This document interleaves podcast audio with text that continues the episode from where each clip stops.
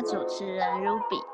那因为我们过去几集都在聊就是两性关系嘛，然后这一集就想要来点轻松的，聊聊美食。哇！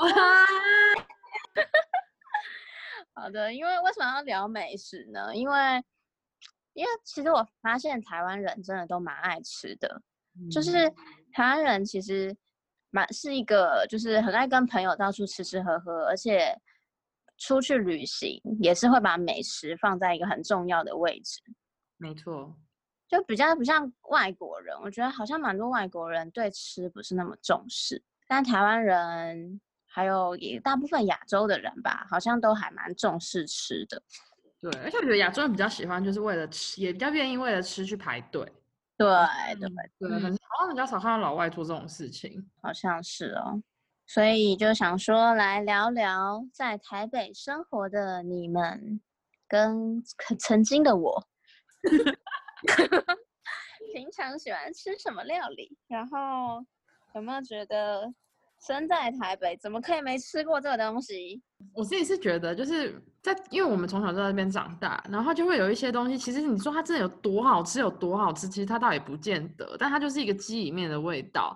像大家都会去争辩说，大安路的猪肝面，就那个麻酱猪肝汤，到底是比较好吃，还是仁爱医院的那一家比较好吃呢？就是会有一些台北人心中的这种辩论大赛。或者是说哦，卤肉饭到底是哪家好吃？是金丰还是金鲜还是怎么样怎么样？我自己的话，其实我觉得吃来吃去还是阿妈煮的东西最好吃啊。但是如果 说我回台湾，我一定会想要吃的一个东西是乐利路上的池上便当啊。就我们家，就我们家小时候就是在那边，就我爸在那边。就公司在那边，然后我就中午的时候，你们记不记得礼拜三？国小的时候，礼拜三中午都会上半天课而已。然后那时候我最期待一件事，就是我爸骑摩托车来接我，然后他就会去买对面的池上便当。然后你那个池上便当，它是用木头，你们有吃过吗？就是它的那个盒子是木头装的。然后呃，小时候我就喜欢吃鸡腿，然后记得一定要切，请老板先切，因为直接咬的话 很难咬。然后。我爸就会跟我讲说，你吃那池上便当，最后呢，你要把短边的那个边的那个木头拿起来当成汤匙。然后我就觉得啊，好玩哦！所以我从小就非常喜欢吃池上便当。然后到今时今日，就是我回来台湾的时候，我就会专门走去乐利路那边买一个 辣鸡腿的池上便当，而且礼拜天没有开哦，就是各位听众们。因为我觉得有些就是美食的记，就是食物的记忆，其实它就是对一个。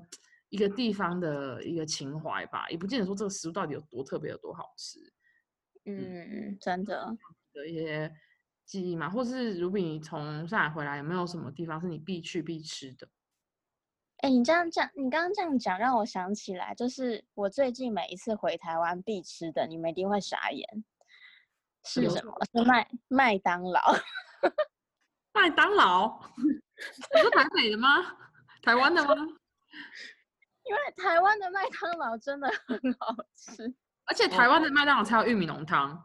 没错，就是我每一次 回台北的时候，几乎这两次吧，我真的第一餐就是给我同学吃麦当劳，然后我一定要把鸡块放到那个玉米浓汤里面。说这这一集的听众想说，我靠，你是我在讲什么废话？什么美食啊？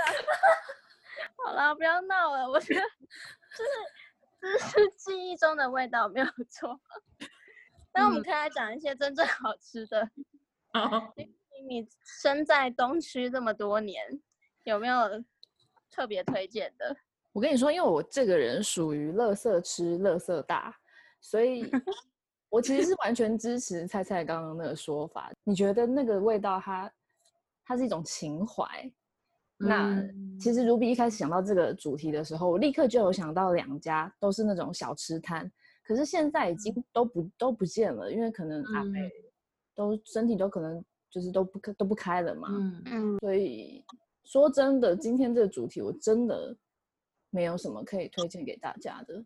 但是刚刚菜菜麻酱面那一题，我绝对是站在大安路这边。我我觉得还有一个啦，就像我每次回去，我就会想要吃东区粉圆或是二一六粉圆大王。嗯哦，这个我也会吃。对，我就想要去吃一下。你说真的有多好吃？好像也还好。可是，尤其是跟你们，或者是就是跟一些小小时候一起长大的朋友，我就觉得这其实就是一个集体的回忆，因为就一直去吃，一直去吃，然后感觉我们的聚集点就是对啊，就像成品一样，你说成品哪里没有成品？可是你就是要去蹲南成品一样，就是有这种嗯美食，其实有一些记忆中的食物，其实就是这样子的一个概念。嗯，哎、我想要问一个题外话，嗯，所以东嗯区粉圆跟二一六巷粉圆大王，你们是哪一派的？当然是二一六巷粉圆大王啊。没错，我也是。我觉得好像也是二一六，像比较好吃一点。对，二一六像比较手工，像是那个荤桂就很明显。嗯，对，我们没有光，我们没有授业配哦。没有没 有，完全没有。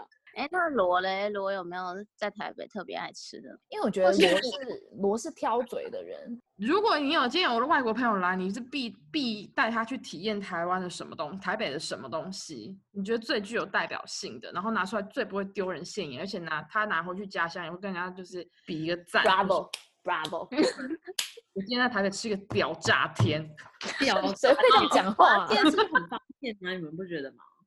带外国朋友去夜市就很，就是要吃什么都可以啊。嗯，就是像之前我们韩国朋友来的时候，就是就带他去吃那个鸡佛啊，嗯，是去宁夏路的就的。去宁夏吃那个鸡佛，然后给我吃一口就吐掉了。嗯 那你有没有推荐他吃麻油腰花或者是他也不喜欢，他反正就是不喜欢，他们可能想到那个是鸡的睾丸什么的啊，那些的就会觉得有点可怕吧。嗯，对，但韩国人不是也很爱吃一些内脏类？他们可能没有吃生殖器官类。哦，OK，那我觉得台湾的芋头也很特别啊，就是在别的地方吃不太到吧。没错。嗯，那就是除了这些小吃，其实我前阵子回台湾的时候，还蛮推荐一间餐厅的，叫做山南。哎，这里也是没有夜配的哦。山南大家吃过吗？吃过，听过，就是最近还蛮火的样子，蛮嗯。蛮火红的，就是山上的山，然后男生的男，因为那是那一次是我跟我朋友去庆生，然嗯。后就还蛮惊艳的，因为它是台式跟日式料理的 fusion，嗯，然后就是都很就是精致精致的，然后它的那种日式串烧配的酱也都蛮特别的，就有什么柚子啊，或是 yogurt 酱啊，然嗯后对，然后东西都小小精致的，但是每一道菜真的都很好吃，就是我们点的每一道都是好嗯吃，没有完全没有对雷。嗯，哎，那你这样，我也有想到几家。我觉得，因为我这其实我很少在台北住这么长的时间，然后这一次就刚好有机会回来住个四五个月，所以就也探索了一下台北到底有哪一些，不管是说高级一点餐厅，或者是比较平民的一些美食。然后我自己其实就有觉就有去吃一家叫做金春发的牛肉摊。牛肉店，然后它其实是一家老店，它在邦港那边起家的，就是那一带。然后，但他现在在南港等等的都有开一些小分店，然后就是选整家店里面就只要卖牛肉相关的一些料理。那我觉得那一家也很推荐，好吃好吃，大家可以自己哦。金色的金，春天的春，发财的发，哦，吉祥的名字。那我也想要推荐一家牛肉面，是在那个中校新生。然后因为我本身不是不太喜欢吃太咸，所以我嗯通常我都会点清炖。然后那家的就是牛肉清炖牛肉面，它是用骨头去熬的，所以它的汤是白色的，嗯，就是完全是白色，而且就是每天就是限量不知道几碗这样子，就买完就没了。然后因为我我就很喜欢喝汤，所以我觉得那个清炖牛肉汤是我荣登我最喜欢的。叫什么名字？七二一二三四五六七八七，然后一一二的二七二牛肉面在哦中校新生站。啊，你怎么都嗯没带我们去吃？走啊，礼拜六。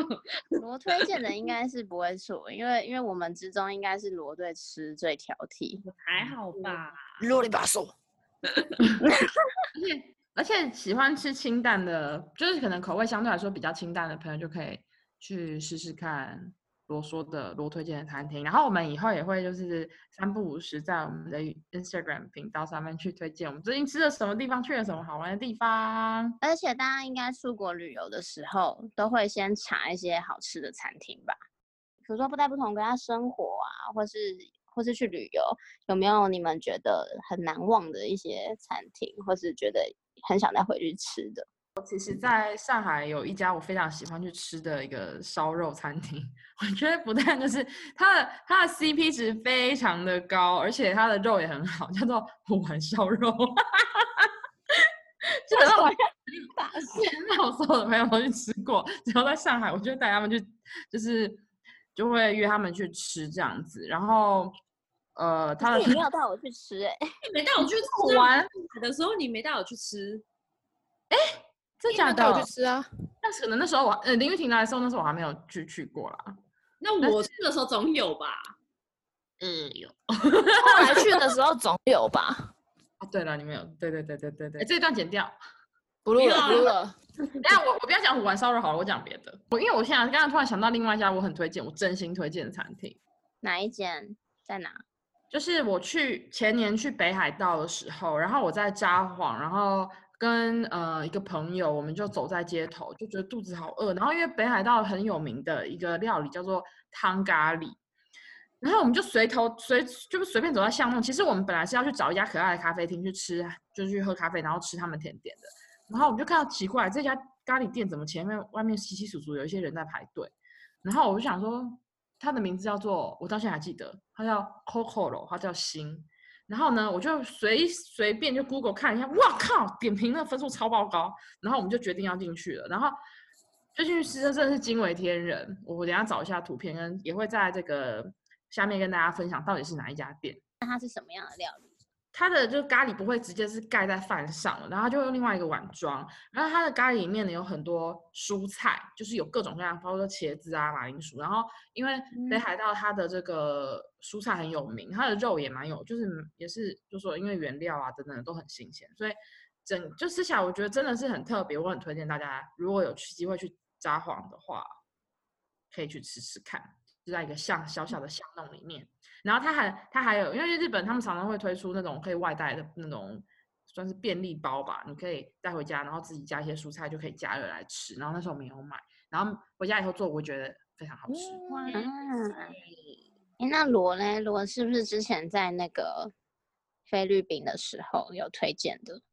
哦，对啊，因为我呃前年的时候有去菲律宾，就是游学，然后同学他们就是有来菲律宾找我玩，然后我们去就是巴拉望玩。那个时候我们就是刚跳完岛，因为爱在爱尼岛的行程都是就是会有一些 tour，然后就是可以让你参加嘛。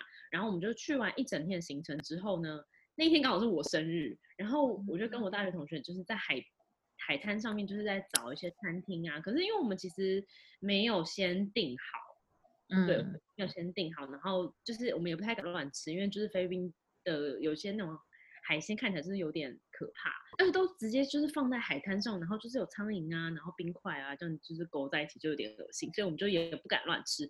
但是我们后来找到了一家就是地中海餐厅，嗯，叫什么？很多很多很多就是外国人，然后就是会到那边就是去背包客啊什么的，所以就是那边异国料理很多。对嗯嗯然后就是嗯到了那间就是地中海餐厅，然后然后整个气氛啊，然后服务菜色，嗯，都不错。但是我忘记叫什么名字，就是抱歉。我们可以在后面公布。对啊，你可以查一下，然后我们在 IG 上面跟大家说。那林雨婷，你上次去台东的时候有没有吃到什么好吃的料理？这应该是一种硬性的工伤时间吧。台东的话，也只能推荐这一家，就是我们好朋友开的店，就叫做人人。那 大家有兴趣的话，可以往回听第四集，我们最后的工商时间已经有帮他稍微介绍过，就是他每天都会新鲜现做吐司，还有 bagel。那现有很多很不错他自己的呃餐点。那如果大家有机会可以去到台东的上海街的话，可以找我们上海街七夫木葱。对，因为我其实前两礼拜有去，那我觉得呃，这家店我真的如果有朋友去，我真的会推荐，因为我觉得首先它的面包是很好吃的，而且是很有空气感的。就是你是感觉嗯到这面包是有活力的，而且我觉得走进去这家店的时候，其实是有一种好像，那当然首先你认识那个老板，所以可能当然亲和感会不一样，但是我觉得这家店给人的感觉是非常温馨，然后它的盘子也都是自己有自己带有自己店里面的 logo，然后整个整个店里面的那种装潢，我都觉得让人感觉是非常舒服，会让人想要一再的就是去。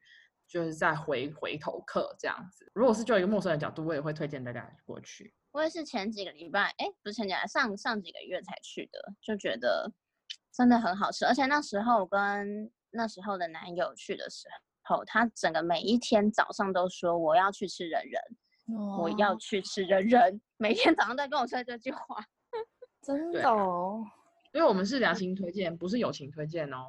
叮叮，我是新推荐，而且我觉得再补嗯充的话是，就是除了东西好吃，我觉得现在呃你也会去支持这个老板的理念吧。那我觉得当然是因为是朋友啦，这已经讲很多次了。但是老板阿三他的一些呃想法，其实我很多时候是很欣赏的。包括他开这间店的时候，上次 Ruby 也有说，就是他其实很强调。呃，客人跟店主之间的那个关系，不是说哦，你今天来了，你就是老大，我就要服务你怎么样的？因为嗯对啊，我们就是一个平等的，所以大家可以也可以去搜寻一下他那个 Google 评论，常常可以看到老板在骂人，也是蛮有趣的。对啊，因为台湾其实有蛮严重的，就是在饮食方面有蛮严重的奥克文化，就是嗯大家会觉得自己吃饭皇帝大，所以我有付钱，我就是老大，所以其实通常对服务员啊，或是对店家都会蛮不礼貌的，嗯，对，就是挑东挑西这样。但其实其实应该是平等的嘛。对啊，所以推荐。哎，那你们有没有就是在，就是像台湾可能在饮食方面有奥克文化，然后你们有没有就认识国外的朋友啊，或是有就是就很明显感受到一些台湾跟其他国家不同的饮食文化的差异？呃，就是之前呃有机会去日本出差的时候，刚好我那个时候遇到生理期，所以晚上大家在喝酒、吃饭、叙话的时候，我就会说啊，哦不好意思，不好意思，因为我就是啊身体不舒服啊什么什么的。那有一些其他女生日本的同事可能就会说啊你怎么啦什么的。那他们知道我是生理期不喝酒的时候，他们是那种啊生理期就是要喝酒啊。的那种，而且他们还是照喝，而且是喝冰啤酒，而且因为生理期来，那他们会觉得哇，就是现在这样喝好像更舒服的那种感觉。真嗯的哦，这个我不知道哎、好神秘。他们是不是觉得就是生理期的时候吃东西不会胖，所以就可以放胆来喝酒？是因为这个原因吗？我也不知道，但我那时候是蛮意外的。嗯我想他们应该就本来就没有在分那个，就是一年四季都会喝冰水吧。嗯，但是只有台湾人就是对生理期喝冰的比较介意吗？对啊，因为可能我们这种中医的这种，嗯，嗯因为嗯韩国的餐厅，像韩国的餐厅，他们是一年四季都是会有给冰水的。可是我觉得是不是因为他们东西比较辣，怎样我也不知道。哎，但日本也是哎、日本也是餐厅不管多多冷都是给冰水。啊，韩国那个我还有听过一句话，就是他们都会说只有韩国人有冰咖啡。你们有听过这件事吗？我们要讲一些没有求证的事情。不是不是，我是真的有听过这件事情，因为他们因为我觉得韩国人好像也是基本上一年四季他们都就比较没有这种啊喝温水啊喝喝热水这种养生的概念。就我我真的记得这件事情，因为我听到这个概念的时候，我就想说，哎，我们也有冰咖啡啊。但他的意思是不是说韩国没有热咖啡？不可能。我们我们这边征求听得懂中文的韩国朋友，给我们一点解答。哎，但是韩国的喝东喝酒文化是不是还蛮？因为我们之前四个有一起去韩国旅行过嘛，然嗯后菜菜有一个朋友叫 Sona，就是有带着我们到处吃吃喝喝玩。然后嗯那时候就是在他带我们去喝酒的时候，其实有蛮多就是我们不知道的一些小小习俗吗？小习惯。嗯菜菜，你要不要讲一下？对，因为毕竟我也在韩国圈里面打混了一段时日，然后其实我觉得韩国有一些喝酒的文化是真的蛮特别的，就比如说我们一群人一起坐在一起喝酒的时候，然后你不能主动帮自己倒酒，就算你的酒杯空了。那如果你自己去帮你自己的酒杯倒酒的时候，你对面的人他就会被，对，就就会被诅咒三年，就是没有对象，因为就代表说对面那个人没有注意到你没有酒，那他不够体贴，他没有不够照顾人。你要给自己倒酒的时候，其实旁边的人是要给你就是做一个手势去扶一下，好像就说哦这样子，我也不知道怎么去表现。那其实就会有一些手势跟动作。那我觉得他们其实还蛮注重这些文化上的问题，或者比如说你在帮对别别人要帮你倒酒的时候，你手一定要把扶着酒杯，然后放低一点，诸如此类的一些小小的。对，那还有一个很经典的就是韩国人他们在喝酒，比如说对方是比你就是长辈，或者是你职场上的一些啊、呃前辈的话，你是要把手就是遮着你的嘴巴，然后把头别过去来喝酒的。所以，对，所以就是其实有一些小小的地方，真的是跟台湾的饮酒文化蛮不一样的。好像中国在喝酒的时候会有一个，就是长辈跟晚辈敬酒的问题。可是哎，是晚辈敬酒一定会要比较低，对不对？或者是说，像你在职场上，你可能跟客户应酬，也是你在你在干杯的时候，你的这个杯子要放的比对方低一点，然后越低就代表你越越尊敬对方，对。或者是说，有的时候，比如说我在就是在上海做时间比较长，然后大家可能有来自五湖四海的一些朋友，然后他们要喝酒的时候，比如大家坐一个圆桌，那可能台湾就会把酒杯硬凑过去跟人家敲杯，但是像上海我的经验的话，就是你可以拿杯子去敲一下那个桌面，就这样敲两下，那其实就是对对对，或是哦对，然后比如说像像我自己在广东或在上海，其实常会遇到，如果别人给你斟茶斟酒，你就用两只食指跟中指去敲桌面，这样扣扣敲两下就是谢谢的意思。嗯嗯嗯，对，这个我也还在上海也蛮常遇到的，嗯，就是大家在喝酒的时候，不知道是不是因为可能桌面离得比较远，或是圆桌大家离得比较远，所以就是会省掉那个站起来的动作。嗯就用桌面敲两下，代表以示尊敬这样子。我之前在英国的时候，呃，不是不是有关喝酒的，但是也不是有关饮食，但是是有关饮食之后，就是他们有一个很神奇的小习惯，嗯不是小习惯，就是他们洗碗的习惯，我觉得很奇怪。就他们吃完东西啊，比如说，因为我之前在英国的时候，有在那种英国人家的 Airbnb 住过一个月，所以就有发现他们，就是每次因为我常会跟他们一起吃，那个家人一起吃饭嘛，然后因为他们就很热情，会招待我一些英国的食物什么的，虽然我觉得没有很好吃，因为英国的食物真的是不太好吃，但是呢。因为多这，因为在人家家里吃饭，你就会想说要帮忙洗碗，要帮忙收拾之类的，可能他们嗯都会说不用不用不用，然后我最后就会发现，他们洗碗真的很特别，是他们会把所有的脏碗、脏杯子、脏盘子全部放在那个洗那个水槽，然后把那个洗碗巾就弄在菜瓜布上嘛，这样全部刷一遍之后，就放在那边一整天，一整个晚上。然后隔嗯天早上干了之后就继续用，完全不冲水。特别，很神奇吧？我就晚上超级手痒，想去把那些盘子冲冲水冲掉。我后来就忍不住问他们说，为什么为什么不用水冲？他们就说，因为洗碗巾不毒啊。我们英国的洗碗巾应该比你们亚洲的洗碗巾好吧？好特别哦。我后来问我身边的朋友，就是待在英国人家的朋友，真的都是这样。就英国人大概十个有九个都是这样。嗯就是顶多他们可能用洗碗巾刷完之后会用布擦一下，可是他们从来不用水冲，是一种干干洗碗的概念。就很神奇。嗯，那真的蛮特别的耶。哎，那大家就是吃了这么多美食，不管在台湾还是在国外，就是应该也会自己煮一些东西吧，在家里的时候。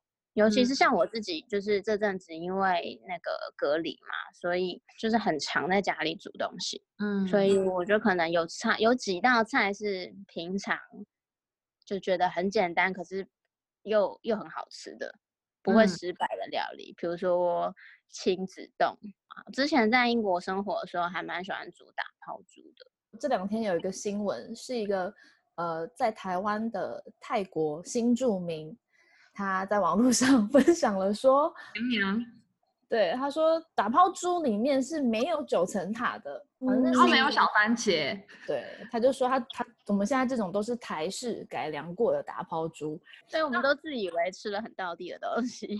但其实就好吃就好啦。所以反正因为煮嘛，反正就是你可以灵活的去去改变它的这个 recipe 啊。嗯，那像我就有自己自创一个食谱，在这边也分享给大家。而且我深受荼毒，深受其害了十几年。那个其实是我大概真的是国国高中吧，我第一次、第二次煮水饺的时候，那我我这个人不太下厨，那更别说是小时候，所以我那时候煮水饺，我就是一个很慌乱，然后不小心就把整锅水饺好像就一两个、两三个全部都煮破了，嗯，然后我这时候灵光一闪，我干脆把你们整锅 戳破。结果哎，好死不死，我就这样子隔一隔，哇，整锅这样子啊，面皮啊、肉啊什么，我也是加了一些调味料吧。可是最主要是有那个胡椒粉。哎，殊不知整锅好像我那时候记忆应该是觉得很好吃，因为我还把食谱打在无名小站的网址上。好丢脸而且就是一就是光明正大咯，那叫什么冠冕堂皇的，就打了一篇洋洋洒洒打了一大篇，然后我还问他说这什么东西，好像他就说，哎、菜我给你真的很推荐，你一定要煮。然后我就国中的时候也是就是很很好骗，所以我就去厨房就也是立刻就煮，而且还就是专门把所有的水饺都搓破，然后我也觉得还蛮好吃的。所以就是从十几岁就一直煮煮煮煮到现在三十岁，会这样吃哦。有时候会煮哎、我就专门会把它弄破，多亏了我们的木木。分享一下要弄得多破，就真的要完全就是皮跟肉是分开的嘛。其实我觉得它的原理，你的原理是不是就只是把它弄破以后，它的那个猪肉汤会流出来？那还要煮过吗？我后来有试着，因为菜菜就说：“哎，真的很好吃，干嘛？”我就想说：“哎，难道这真的是我人生的拿手菜吗？”结果之后我在煮的时候，我就觉得没有当初我第一次的那个味道了。嗯，对，嗯在这边分享给大家，然后也很抱歉，这个主题我居然分享了一个这么烂的食谱。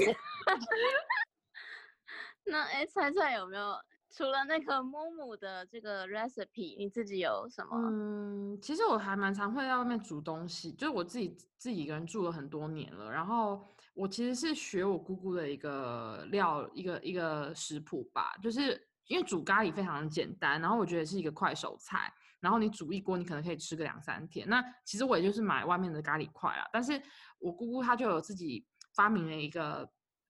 就加了一个小原料，可以让整个咖喱吃起来更香甜。那它我们平常的这个咖喱原料就会放，比如说一个肉，猪肉、牛肉或鸡肉，你自己的喜好。然后再来就是洋葱，啊、红萝卜，然后还有马铃薯。那我姑姑她会去加地瓜，然后因为其实地瓜很容易就煮散了，对，那它可以你就吃起来的时候其实就跟比马铃薯甜。那呃，而且台湾的地瓜非常好吃。那如果你在海国外，你可能买不到台湾的地瓜的话，你可以买那种甘薯地瓜，就是有点偏黄色的。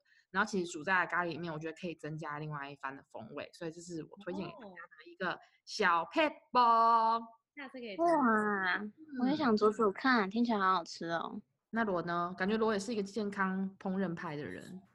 对，因为我男友就是有在健身，然后他就是嗯吃的很健康，所以 我们通常礼拜六、礼拜天都是早上都是在家吃。然后因为我我就是很喜欢吃早午餐的人，所以我就会煮很 类似外面的早午餐的东西，就是可能会有鸡胸肉啊，然后会有蛋卷啊，然后还会有一些比如沙拉或优格那一类的，嗯，就吃的很简单，就大概是这样。嗯，很棒哎，很棒。我们大家也不是什么真的很专业的饕客，就是小小的分享一下我们对于生活中喜欢吃的东西的一些小观点。嗯，所以今天谢谢大家。然后如果大家有什么好吃的餐厅，不管在上海、在台湾、在国外，也都可以跟我们分享，因为我们也都很喜欢去吃、去探索。谢谢大家，耶，拜拜。拜拜。